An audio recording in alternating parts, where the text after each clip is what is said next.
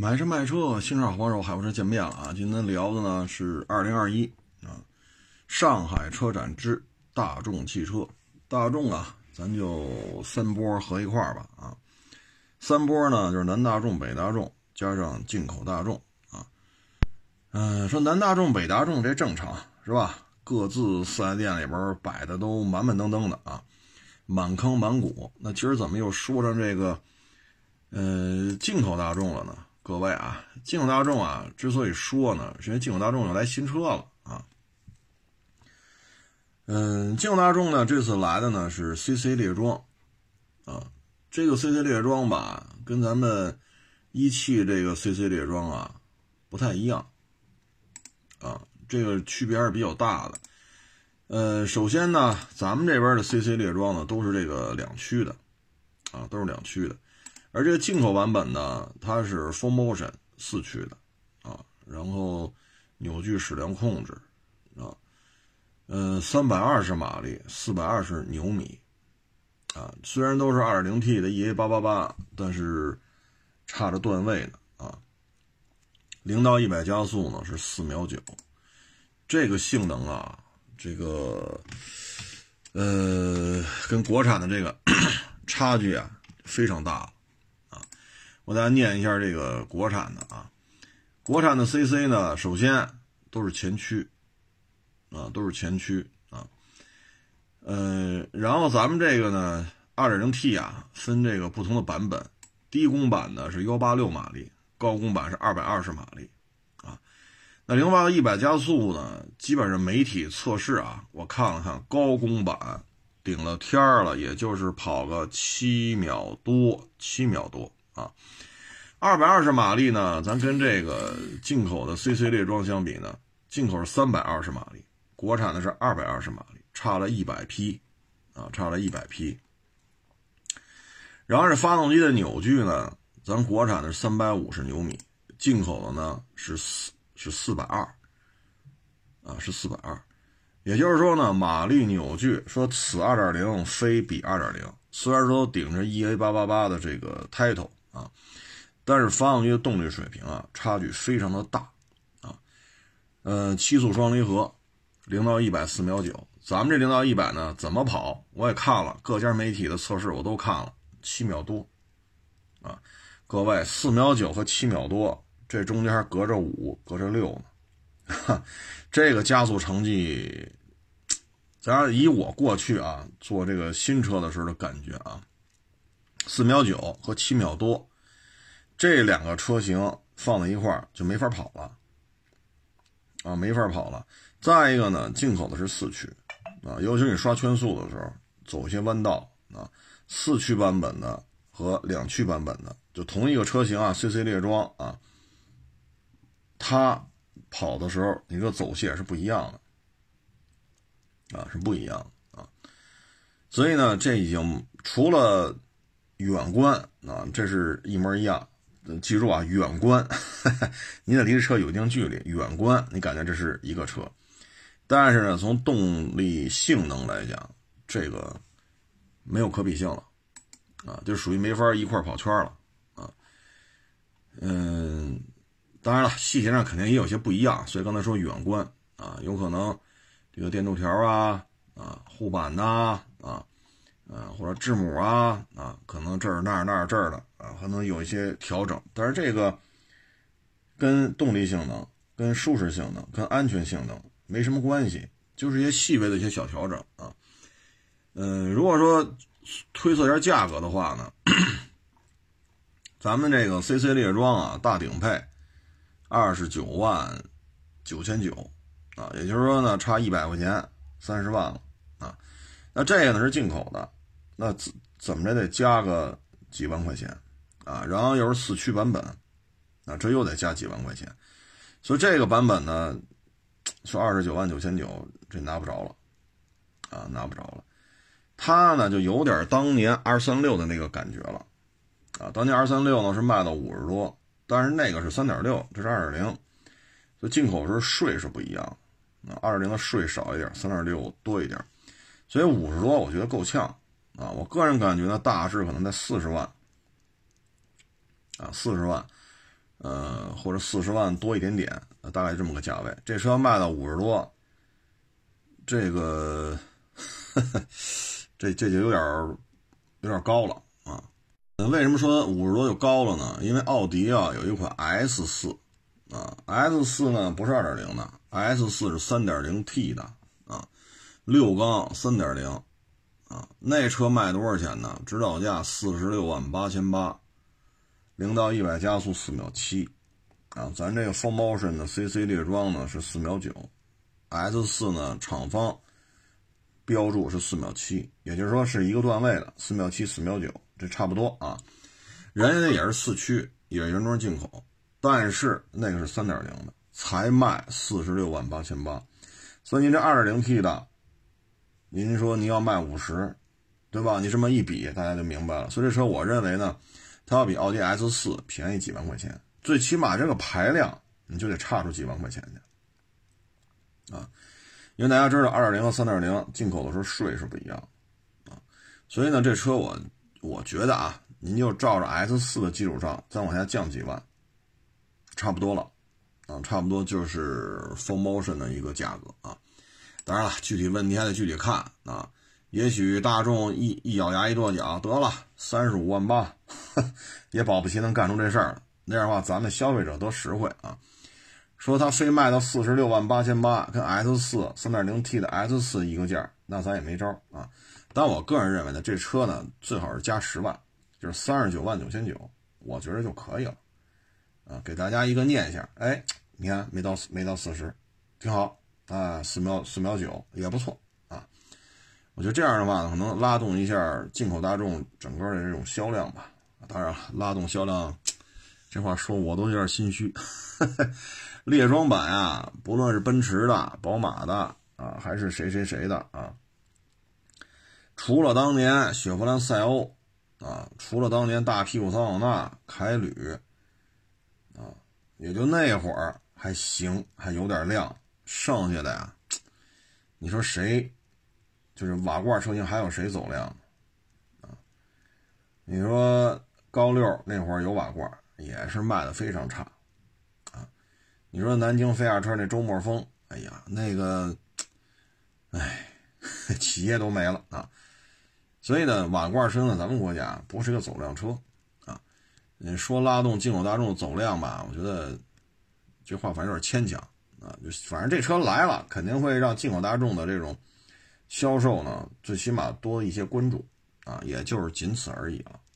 其他的，目前我手头拿到的没有其他的消息了，就是关于进口大众啊。呃，看得出来吧，就是南大众、北大众的产能、利润、市场占有率啊，产品线的这种丰富程度啊，德国人觉得已经很 OK 了。特别是北大众。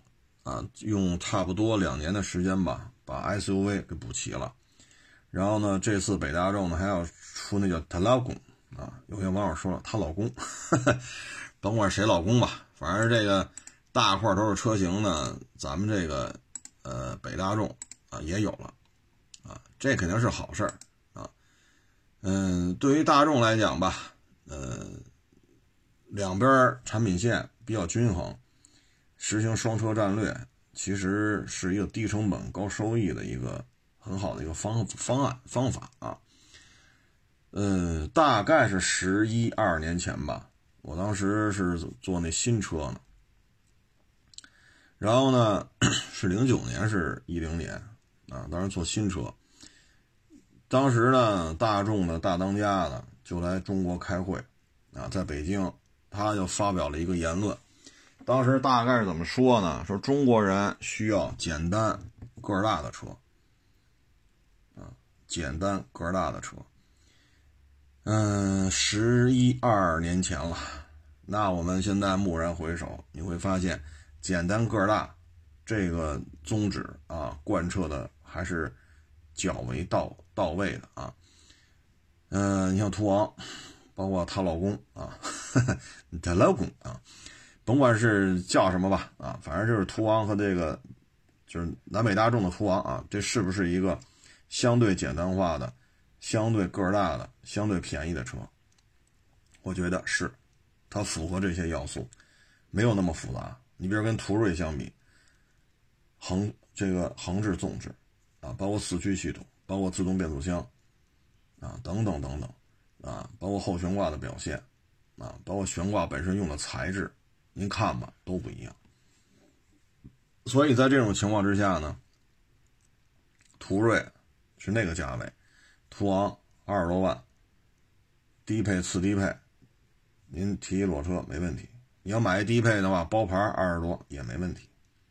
途锐怎么弄，他也不可能包牌二十多卖给你。你就是说弄一个两驱低功版的途锐来，他也不能二十多卖给你啊。所以这就是简单个儿大，实惠。这是零九年吧？零九年一零年，大众 CEO 来咱们国家开会，这是他亲口说的啊。现在看确实惯车了。嗯，这次呢，大致就是这么几款车吧，啊，呃，北大众呢，就是她老公，啊，她老公呢，这个车型吧，嗯，基本上您就怎么理解呢？就是途昂的一个精进版本，啊，精进版本，呃，车呢有六座有七座，啊，因为它没有威然这个车。啊，它不像南大众有个威然，途昂做的太好，呃，威然就彻底完犊子了啊。所以呢，它也不对后悬挂做调整，哎，它也不标配六座，啊，呃，六座还得是高配，啊，低配就舒适那一版的三三零、三八零都不提供，啊，然后选个六座吧，还四个月、三个月、两个月，啊，嗯，所以呢，它不能做太。太完善，他要给这个威然留个活路啊！但是北大众无所谓，人家没这玩意儿，所以人家上来就标配六座、七座啊。这车呢，相对而言吧，没有途昂嘴那么大啊，它相对而嘴小一点。嗯，车也不老小啊，车身长度超过五米一五了，超过五米一五了啊。车身宽度呢？两米也超了，啊，嗯，轴距两米九八，所以这个绝对是够大啊！你要说找一个儿大的，这没问题。现在好像我看有的媒体已经开始说了，这是大众旗下有史以来最大的 SUV 了，啊，就是途锐已经彻底靠边站了，啊，嗯，所以这车没有问题啊，就就咱就说这尺寸没有问题，你不用操心啊。所以这玩意儿你还觉得小？哎呀，这咱就不好说，你得买多大个的车了啊！现在对这车呢，动力系统吧，基本上也是照搬途昂啊，二点零高低功啊，嗯，二点五六缸啊，那个几乎就没人买，因为什么呢？太贵了啊！那个确实有劲儿，二点五六缸机啊，也是带增压的啊，峰值扭矩差不多得到五百了啊。所以这车要是六缸的，确实有劲儿，但是市面几乎见不着啊。二二零高低功这个就甭说了，因为途昂这这啊，大家可以去，你要着急，你可以去上汽大众四 S 店试驾一下途昂，哎，你就知道这个她老公大概其实什么状态啊，差距不会太大啊。这个车呢，我现在比较关心的就是什么呢？它后悬挂能不能做的有一些质感，哎，有一些韧性。不要像途昂，途昂后悬挂确实有点僵啊。当然了，刚才也说了，途锐途锐，途昂是途昂，悬挂的材质、用料完全不一样啊。所以你要达到途锐那种悬挂的表现吧，确实咱也有点儿，是吧？但是呢，比现在途昂基础上多一点点韧性，这咱要求不过分。因为途昂那个就是马路上开没问题，别过什么颠簸路段呀。铁道路口啊，减速墩儿啊，啊，这途昂确实处理起来就有点手忙脚乱啊。内饰呢也是比较精进了吧？啊，我看了一下这个，现在已经有照片嘛？啊，大概就是电子挡杆啊，大连屏，这应该还是相当可以的啊。基础配置呢，应该说跟途昂也不会有太大的差距啊，否则没法卖了这车啊。如果说它的后悬挂，比途昂多了一些柔韧性。如果说它标配就可以提供六座，哎，四 S 店这边都是七座的，这边六座的，爱买哪个买哪个。然后我们就等它优惠吧，因为现在途昂优惠可不是一万两万了啊，这途昂可不一万两万不叫优惠啊，我们就看这她老公能优惠多少啊。然后我觉得像买一个，比如说按途昂来讲，三八零舒适啊，三八零呢都是四驱的，标配四驱，也说带一带一四驱，不要天窗，这样的话呢来个六座，还是非常经济实惠的啊，非常经济实惠的。嗯，当然了，这咱看吧，因为北大众毕竟它没有威然这么个玩意儿，跟这碍事儿啊，所以我觉得她老公呢应该会做的会更放得开啊，不像途昂。然后再一个呢，就是高八的 GTI 啊，高八的 GTI 这个车型吧，怎么说呢？车肯定是全新的，高八嘛，对吧？人家不叫高七啊。但是呢，这个车型吧，我觉得它的发动机区别不太大，啊，区别不太大。嗯，这个是我个人感觉啊，可能这一代高尔夫就高八啊，不论是一点四 T 的，嗯，还是这个二点零 T 的啊，可能，嗯，是不是就有点牵强呢？啊，我个人感觉啊，有点牵强。为什么呢？你看，1.4T 高七高八基本上没有太大的变化。GTI 高七的 GTI，你看啊，是一百六十二千瓦，三百五十牛米。一百六十二千瓦，三百五十牛米。高八 GTI 呢，也是一百六十二千瓦，三百五十牛米。咱们认为就是换代了，您这发动机动力是不是得更更彪悍一点是吧？你哪怕增加个十马力啊，扭矩哪怕增加到从三百五增加到三百七啊，你给我们一点盼头啊，这车肯定跑得快。为什么呢？你看动力参数全上了，对吧？咱最起码咱这这还有点念想。你这，哎呀，六秒九。啊，这现在它我们参照高七 GTI 的话，就是六秒九啊。这个现在它这个高七啊是六秒九，但是快吗？你看我昨天哎，昨儿前儿我在微博上发了一个一个小短文，就是广汽传祺影豹，影豹呢是一点五 T 的，它现在已经说能跑到七秒以内了。各位啊，这车。虽然到录制节目的时候，我还不知道影豹 1.5T 卖多少钱，但大致就是十小几万，十小几万就能跑到七秒以内。那你 GTI 呢？你 GTI 这个高七时代的指导价二十三万四千二，那你总不能这一代卖十三万四千二吧？这是不可能的。所以六秒九这个高尔夫2020就是高七的 2.0T。啊，对，GTI 啊，别说二零 T，就就说 GTI 就行，官标六秒九。那现在呢，就从成绩来讲呢，很多自主品牌的小车跑的也能做到七秒以内。但是呢，人家不用这么多钱。如果能非花这么多钱呢，你看自主品牌的领克零三加，那可就不是六秒九的水平了，对吧？领克零三加二零 T 加一四驱，这可就了不得了。啊，六秒九，那对于领克零三加来讲，哎呀，那玩意儿得拉上如花秋香啊，带上贾玲、志玲，差不多是六秒九啊。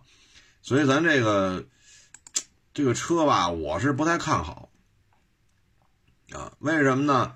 首先，现在呢，半大小子买车呢，心气儿高啊，初生牛犊子不怕虎，哎，谁都瞧不上。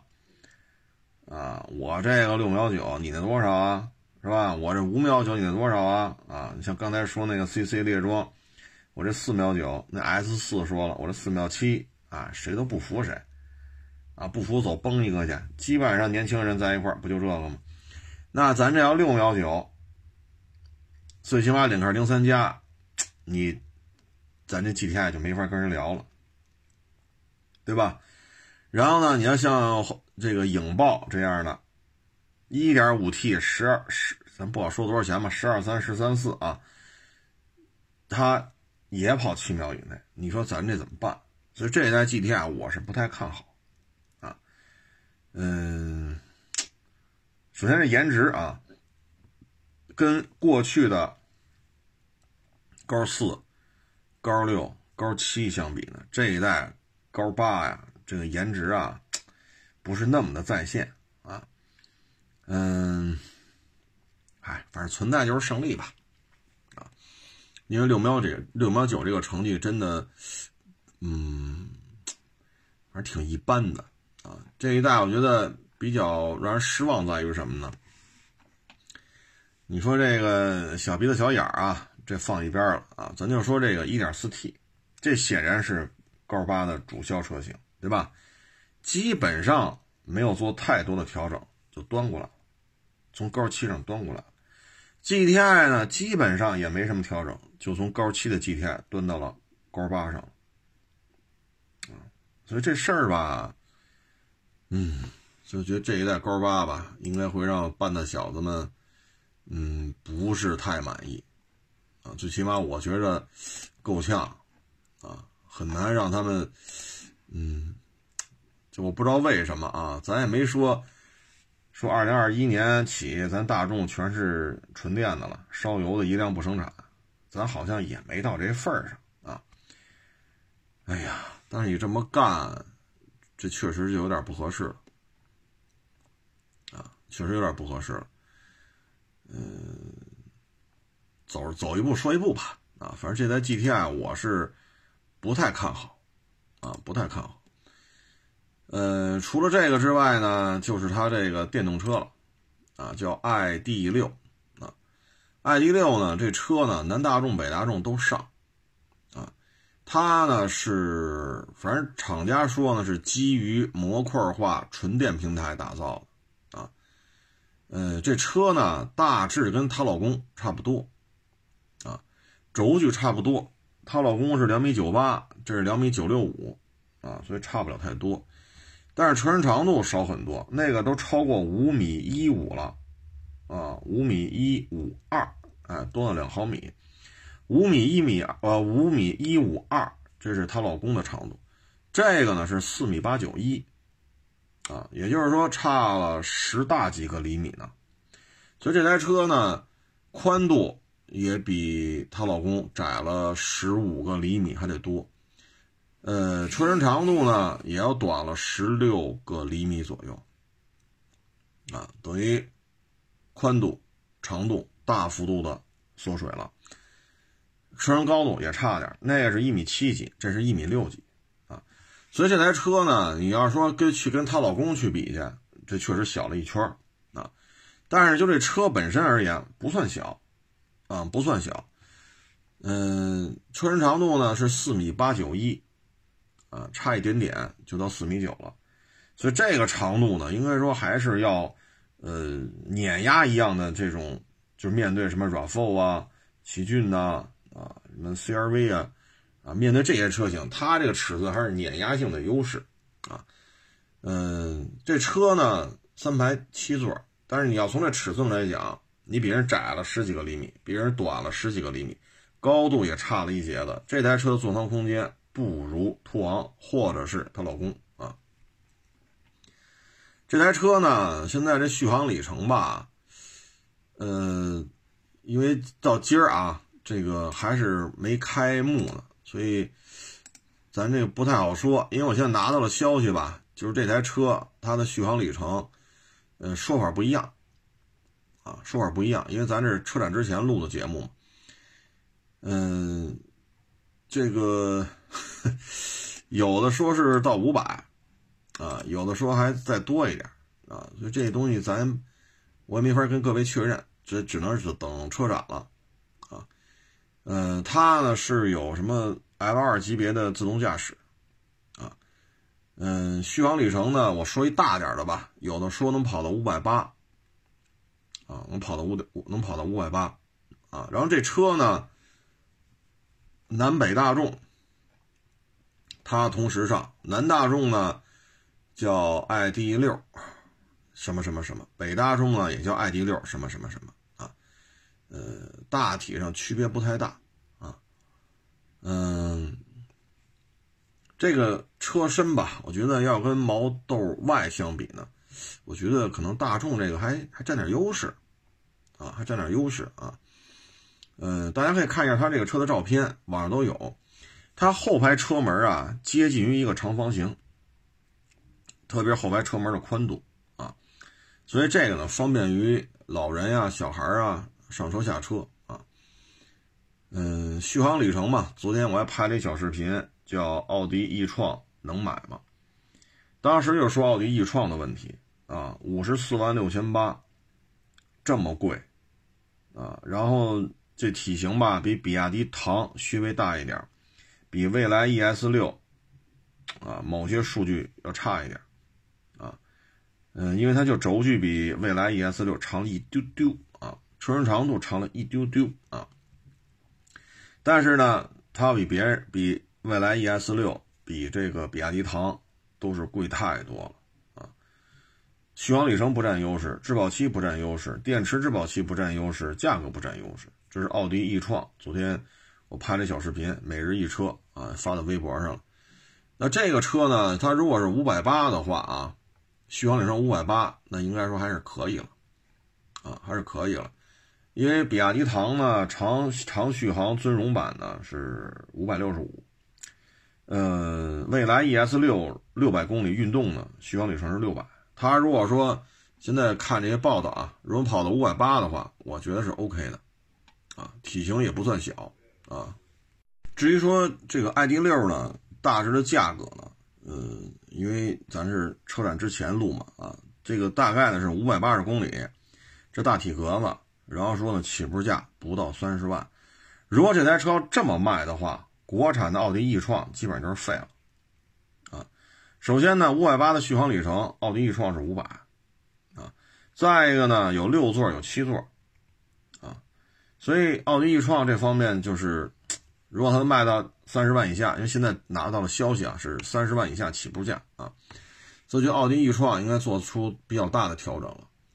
因为从这台车我现在看到的图片来讲，做的已经相当可以了，啊，也相当可以了。当然了，起步价不会是起步版不会是六座啊，肯定是七座。嗯，至于说什么二排烫定啊，什么这个那个，呃，这起步版肯定也没有。啊，这咱事先都能都能理解啊，嗯，但是他要说不到三十的起步价，然后这个又跑五百八，啊，所以我觉得奥迪 e 创系列应该做出一个比较明显的调整，否则的话没法混了，啊，没法混了。南大众北大众吧，这车你可以一块儿火着聊啊，因为，呃，区别不是太大，啊，区别不是太大啊。嗯，它呢就相当于什么呢？还是双车战略啊？双车战略的话呢，就两边同时来啊，名字不一样，但其实车是一回事就跟她老公和途昂似的，大体上还是一个车。这里边呢，我还跟各位说一句，因为有的媒体报道呢，这个 ID 六说有的啊能跑到六百公里啊，如果能跑到六百公里的话呢？嗯，这个起步价可能就得过三十了啊，所以你看到没有？大众系列的 ID 系 ID 系列啊，大众纯电车 ID 系列的 ID 六，从南大众北大众来看呢，它现在状态是什么呢？第一，不算小啊；第二，空间够用；第三，续航里程五百八也好，六百也好，不算短；第四。三十万以内起步价，反正现在小道消息放出来了。至于好不好看呢？这咱就大家去评论了。反正我觉得不难看啊。所以你看，大众系列的 ID 系列要比奥迪系列的 e 创系列要更有诚意啊。说完这个呢，咱再说说，就是 ID 六南北都有嘛啊。咱再说说途昂，途昂呢是做了一个中期改款。啊，包括大灯啊、中网啊、前后护杠啊、轮毂啊等等等等，它做了一些调整啊，包括日行灯的这个形状啊、日行灯点亮的效果呀，它都做了调整。但是呢，这台车呢，车身长度要比她老公小，她呢只是达到了五零五二，而她老公呢是五幺五二，也就是说南大众北大众就这台车车身长度差了整整十个厘米。这个我们大家说一下，ID 四，ID 四的长续航版本呢是能跑到是五百，能跑到五百多少来着？真忘了，五百五百五十五好像是。啊，好像啊，对，五百五十五啊，三个五嘛，这是 ID 四啊，ID 四的长航程版本，那它卖多少钱呢？起步价二十一万九千八，长航程版本是五百五十五，卖二十一万九千八。那这台车呢，车身长度只有四米六啊，车身长度只有四米六，咱们这是四米八九啊，所以差了二十多个厘米。轴距呢只有两米七六五，咱这轴距呢两米九多。啊，所以车身长度、轴距都差了十几个厘米，啊，它五百五十五长航程能卖到二十一万九千八起步价啊，所以咱们这个呢，我觉得 ID 六要跑到五百八或者跑到六百，我这三十以内是可以的，可以期待一下吧，也许五百八不到三十，六百将近过三十啊，我觉得大概其实这么一情况，从他现在这个状态来说吧。这个，嗯，今年电动汽车的杀伤力啊，或者说这种刺刀见红的这状态会更加的血腥啊。嗯，给大家举个例子吧，啊，这奥迪 e 创咱就不说了，这玩意儿，你看啊，Model Y 去年风头特别强劲啊，年初的时候也挺火，但是到现在 Model Y 的风头啊略微就示弱。为什么呢？三十四万七千九长续航全全轮驱动，三十四万七千九能跑多少？五百九十四，五百九十四啊！ID 四呢？二十一万九千九，也就是说呢，比特斯拉便宜了十二万多。它呢能跑多少呢？五百五十五，便宜了十二万多。车身长度呢？ID 四净纯呃。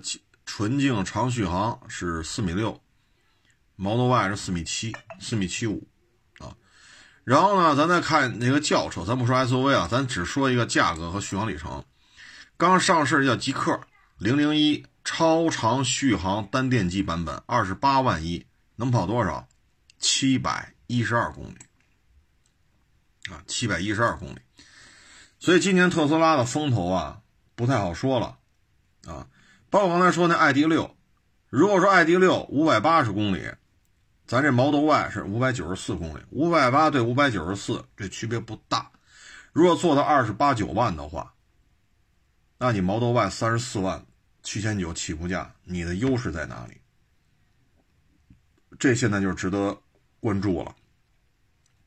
啊，你说你这个车身长度四米七五，你比那个 ID 四四米六一大，确实。但你要把这个 ID 六拉拉来呢，你这四米七五的车身长度，Model Y 对 ID 六就没有什么优势可言了，啊，所以年初的时候，去年年底年今年初的时候，我们录节目我们就说过啊，今年要买这个新能源汽车的，一定要稍安勿躁，啊，稍安勿躁，为什么这么说呢？就是因为今能今年新能源汽车不论电池的啊这个状态。电机的状态、车型的种类、投入新产品的汽车主机厂，都不是二零二零年那个状态了。今年在二三十万、三四十万，在这些车型当中的竞争是非常的激烈，啊，非常的激烈。嗯，这里边有很多问题，就是只能是走一步看一步了，啊，咱们不好说了，啊，因为各家现在都开始放大招了。啊，都开始放大招了。嗯，你看比亚迪，比亚迪唐，五百六十五公里，啊，卖多少钱呢？二十七万九千五。Model Y 呢，三十四万七千九，啊，这个比比亚迪唐要贵了好几万，因为一个二十七，一个三十四嘛，差了好几万。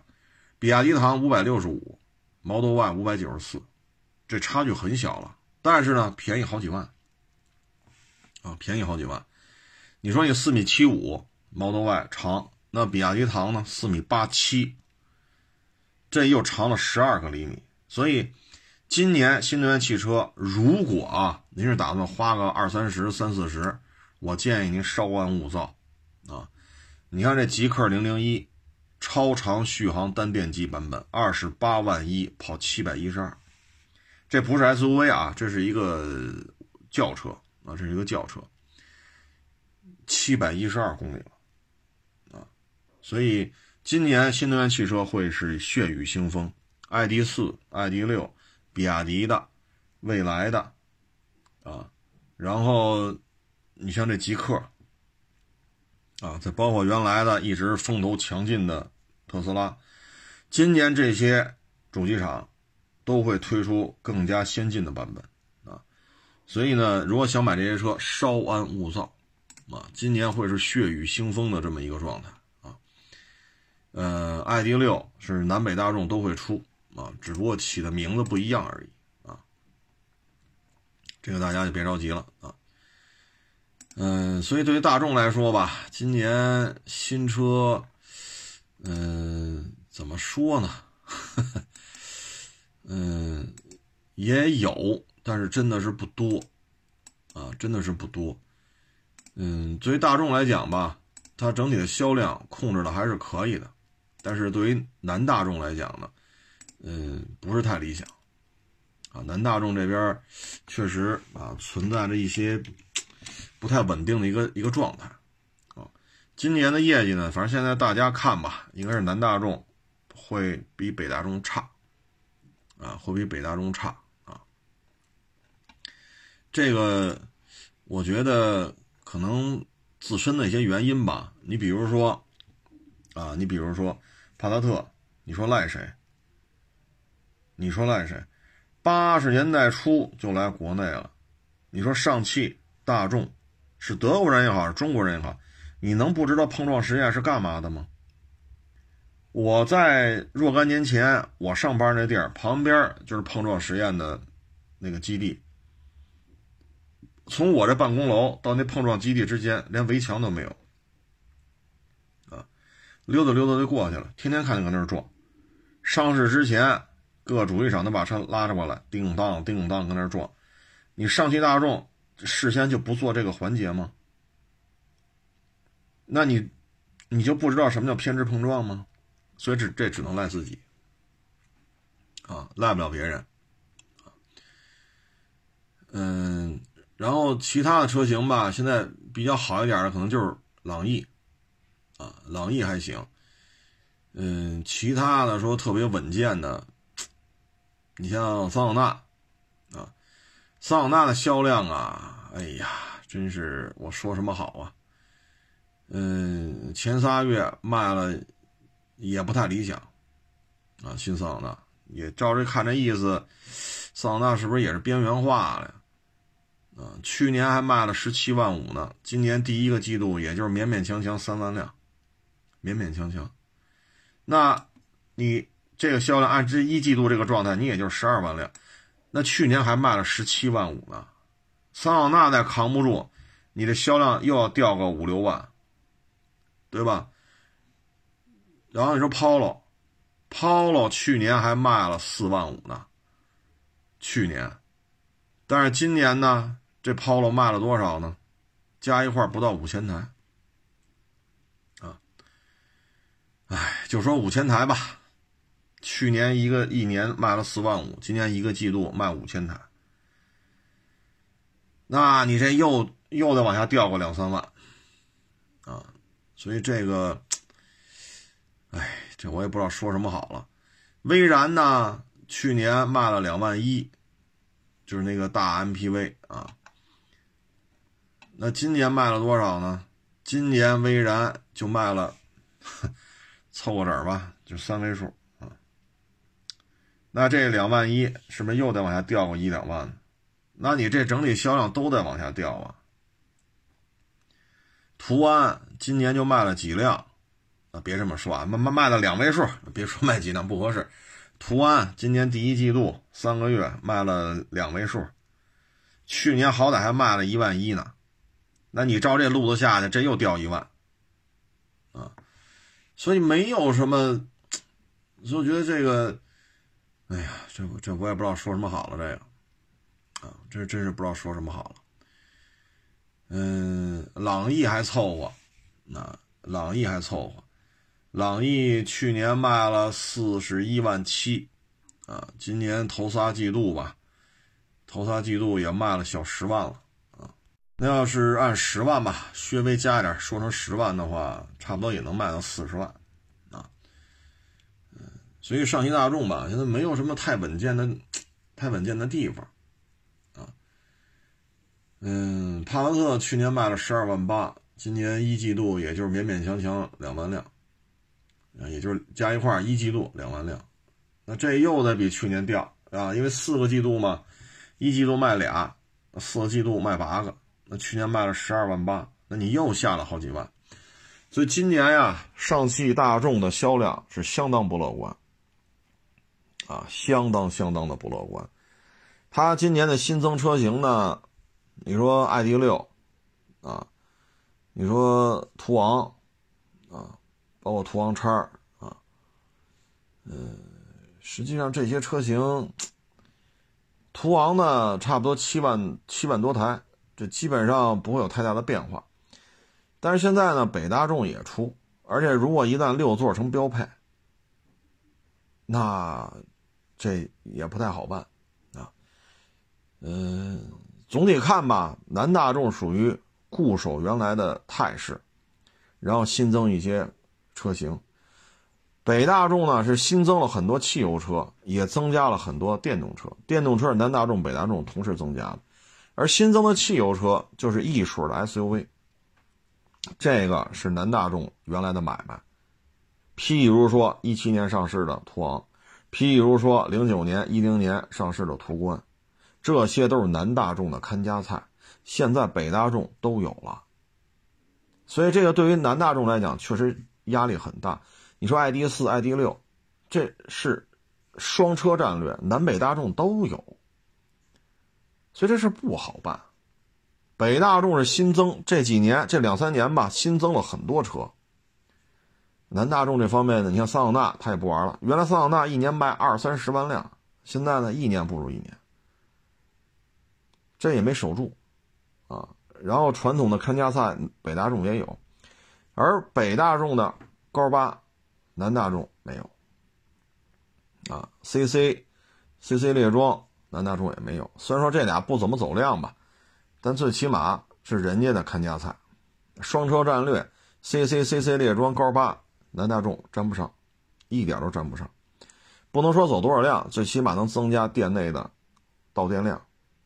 也许看了半天 CC 猎装，最后买了一个迈腾，保不齐；看了半天 CC 猎装，最后家里一看不行，买一大 SUV 回去了，比如她老公，对不对？为了 CC 来的，到了这儿变了卦，买了别的，这种事很常见呢。所以呢，北大众这二年一直。是属于增长的状态，南大众一直属于自己的独门秘籍，是吧？越来越多的被人家拿走了，啊，再加上帕萨特撞的实在是太差了，碰撞实验成绩还不如迈腾呢，啊，所以我觉得，嗯，你看这次车展吧，我们能看到的就是北大众，啊，新车还是比较多的，啊，她老公勾八 GTI，啊，然后就 ID 六。南大众确实示弱了，现在。威然吧，越混越抽抽；途安 L 吧，也看这意思是要停；Polo 吧，看这意思也要停；桑塔纳吧，不说腰斩吧，反正也大幅度下降。啊，所以整个现在你看，南大众走量的，说我一年能过二十万的，现在基本上只有朗逸，啊，只有朗逸。唉。其他的车型过二十万很难呐，真的是很难啊！所以这个对于南大众来讲，需要做的确实，他需要找出一些走量的车了啊！但是现在他找不出来，这就是麻烦的啊！这就是麻烦的点。嗯，这个她老公呢，你要喜欢呢，可以等一等啊，因为途昂优惠三四万、四五万。有些地方说都超过五万了，所以她老公这个优惠也是指日可待的啊。嗯，高八现在优惠很少，销量也很低，基本就是两三千台。因为没办法，他们自己家还一个叫 A 三的车，他得盯住了啊，他得保奥迪啊。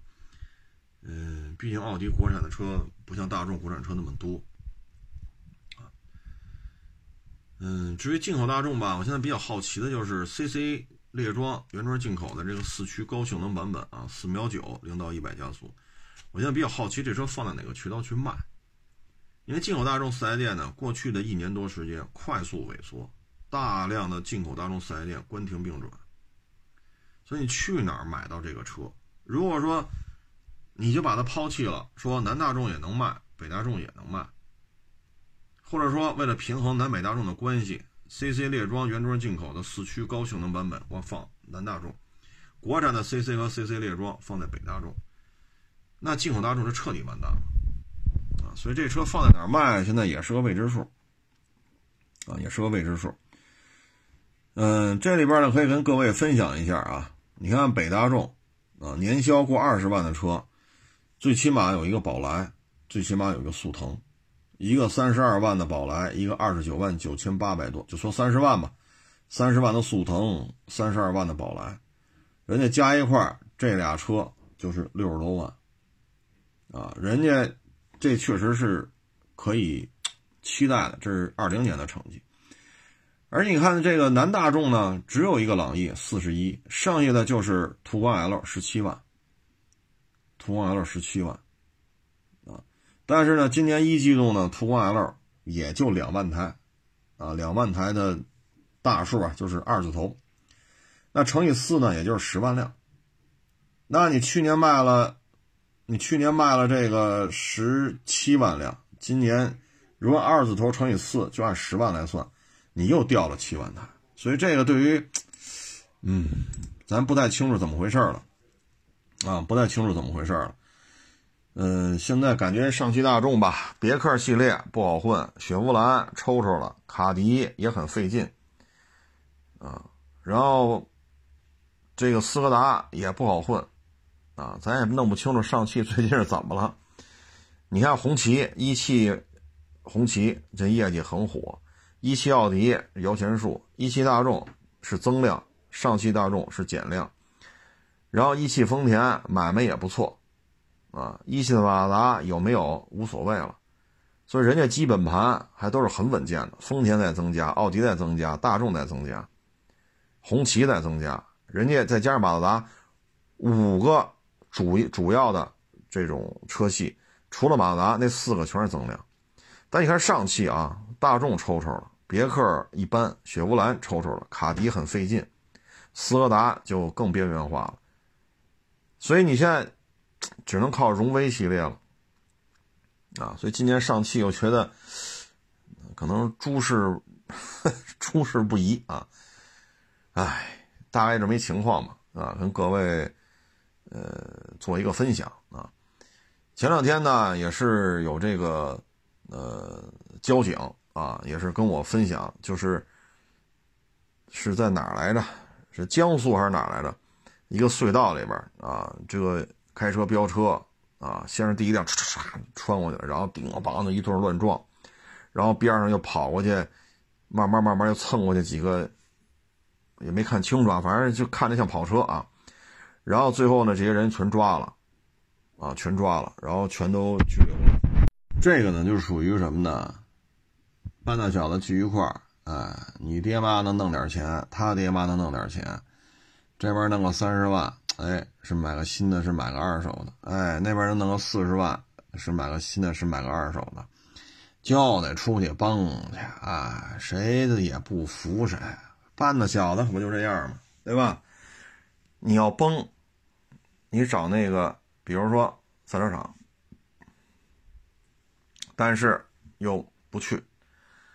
那好像是个隧道吧，啊，最后造成了连环车祸，那不是一辆撞一辆的问题，一撞撞一堆，整个隧道的路基本上得封了一多半啊，因为撞了之后车就失控嘛，东一辆西一辆，这就是什么呢？家里没管住，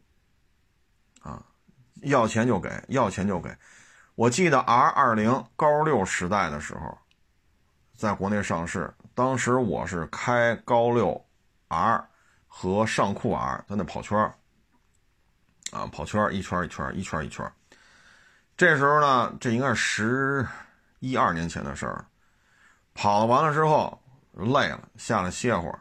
这过来一个，那十几年前了啊，看这样子，我得管人叫叫阿姨叫大姐，我也忘了。反正他就跟我这儿特客气，要怎么怎么着跟我聊，聊什么呢？他们家孩子刚拿驾照，是刚参加工作，就要这 R 二零，然后他妈也弄不清楚什么叫 R 二零。哎，正好看这儿有，说这车就叫 R 二零，然后看我跟那 R 二零上酷 R 这俩车，一圈一圈一圈一圈一圈，然后就等着，就等着我下来，下来之后就跟我聊。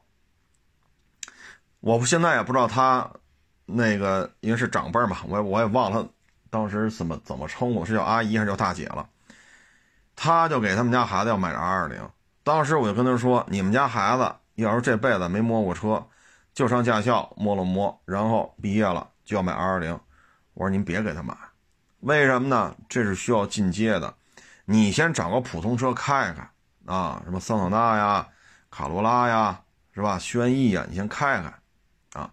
然后像这车这些车零百加速基本上十秒开外了，您先开开啊，你先熟悉熟悉啊。然后等你熟悉完了，开个半年一年啊，没问题了。倒车入库啊，并线呀，啊，上高架下高架呀，辅路主路匝道啊，盘桥啊，您都整明白了，没什么问题了啊，也知道跟车的距离，预防性的驾驶了。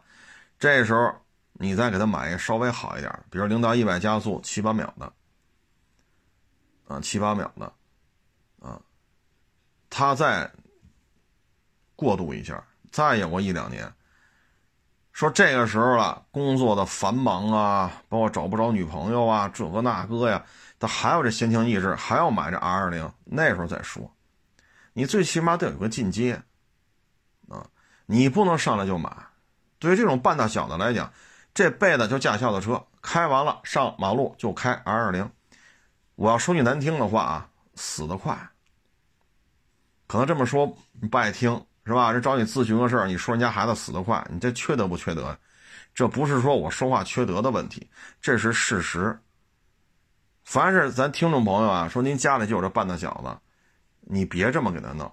说这辈子摸过车吗？汽车就是驾校的教练车，拿了驾照就买，比如说法拉利、兰博基尼，啊，当然了，现在有 S 四了，有 RS。那天咱们聊什么？什么 Avant。对吧？R S 奥迪 Q 八，啊，宝马 M 几几几，A M G 几几几几几几啊，你买去吧。这样做是非常不明智的。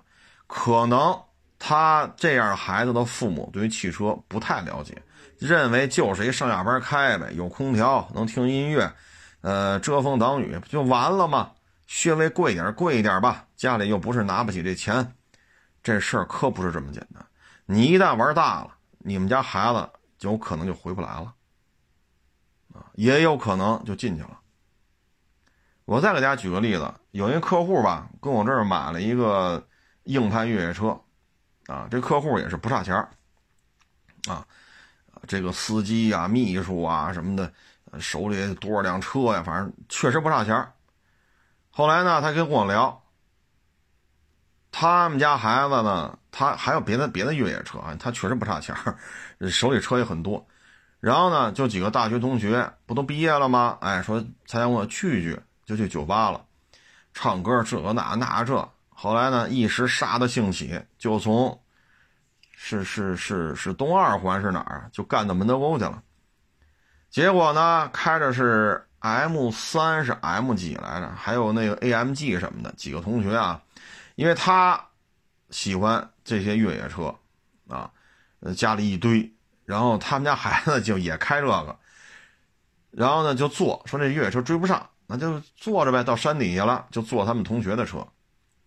结果在去门头沟山里边跑山的时候，有一台车就失控了，啊，说俩后轱辘都快甩出去了，都快掉到山崖下面去了，啊，然后说又怎么怎么着，又他又又开别的车把他送到山下，又开着越野车上来把这拽过来，很危险，很危险，把这车拽回来，俩轱辘已经悬空了啊。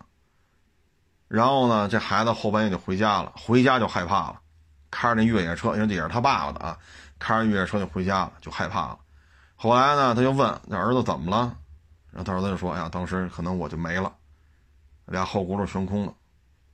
门头沟那山里边那山涧可就深了，那可不是说你哈你停车场你这一个台阶十公分二十公分，那一下可能百八十米了，这要折下去，这条命。”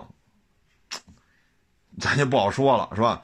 所以他们家孩子回到家就害怕了，后怕。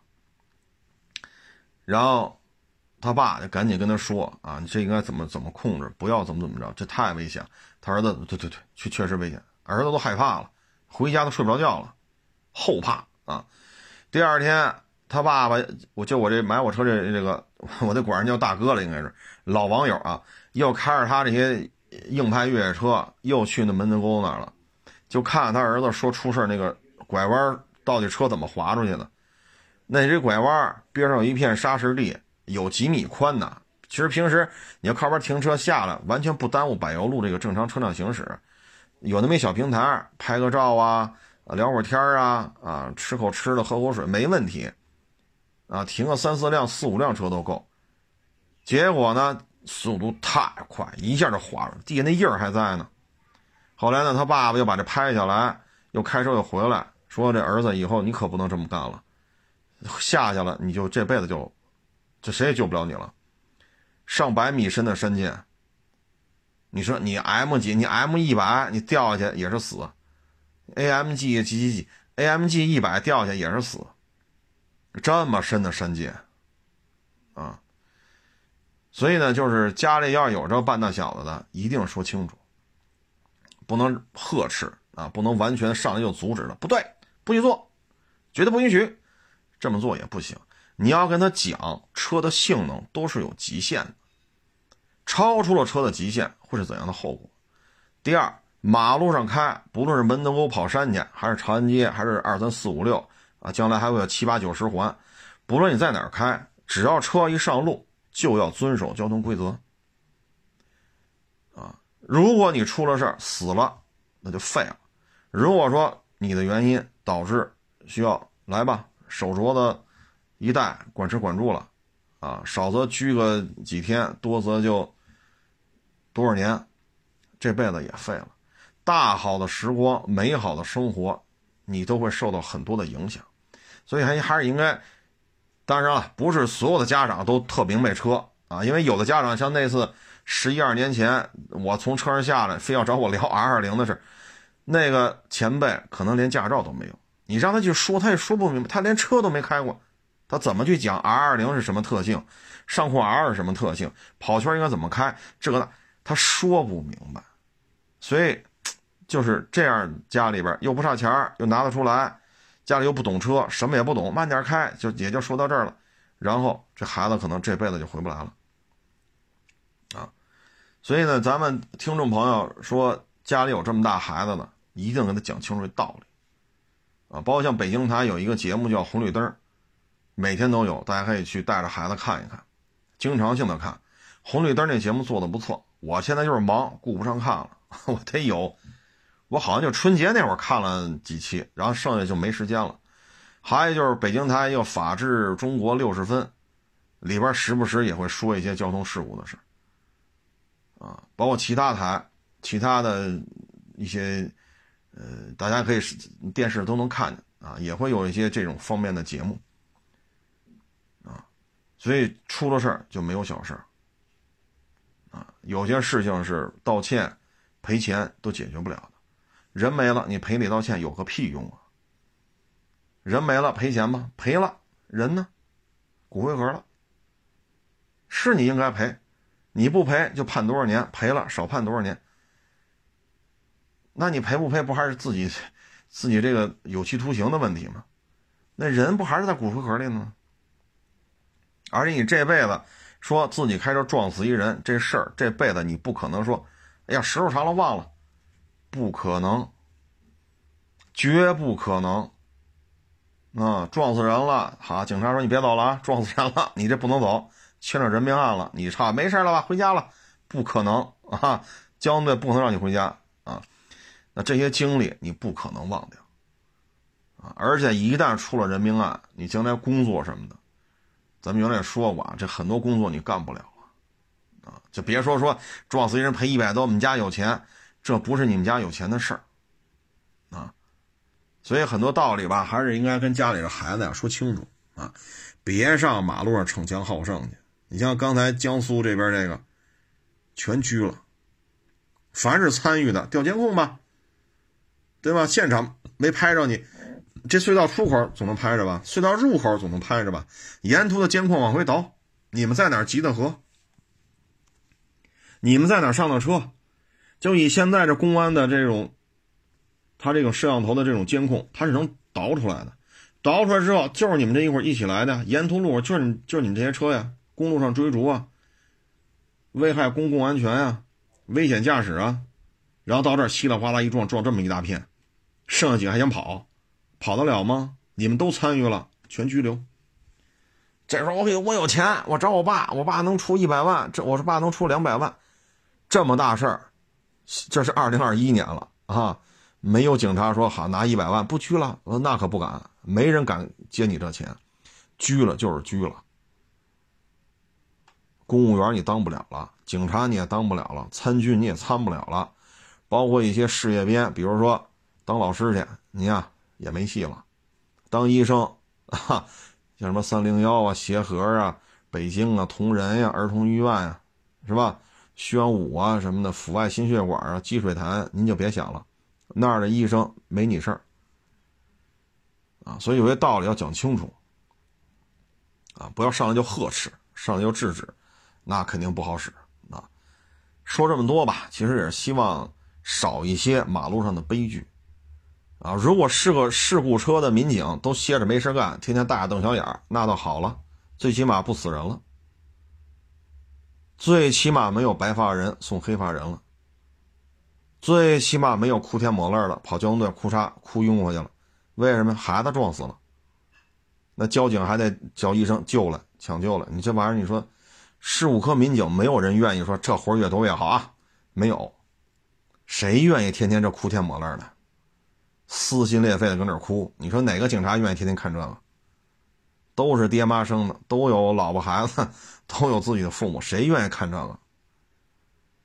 那事故车民警天天闲的没事干了，哎，这倒好了，最起码少死人了，是不是？所以有些道理啊，应该跟这些办大小的呀说，注意方式方法啊，这样的话呢，可能可能享受更多生活的这些美好啊，生活的幸福啊，啊，家庭的这份温暖啊，这份关爱啊，等等等等啊。行了，咱们不多说了啊。谢谢大家支持，谢谢大家捧场，欢迎关注我新浪微博“海阔试车手”微账号“海阔试车”。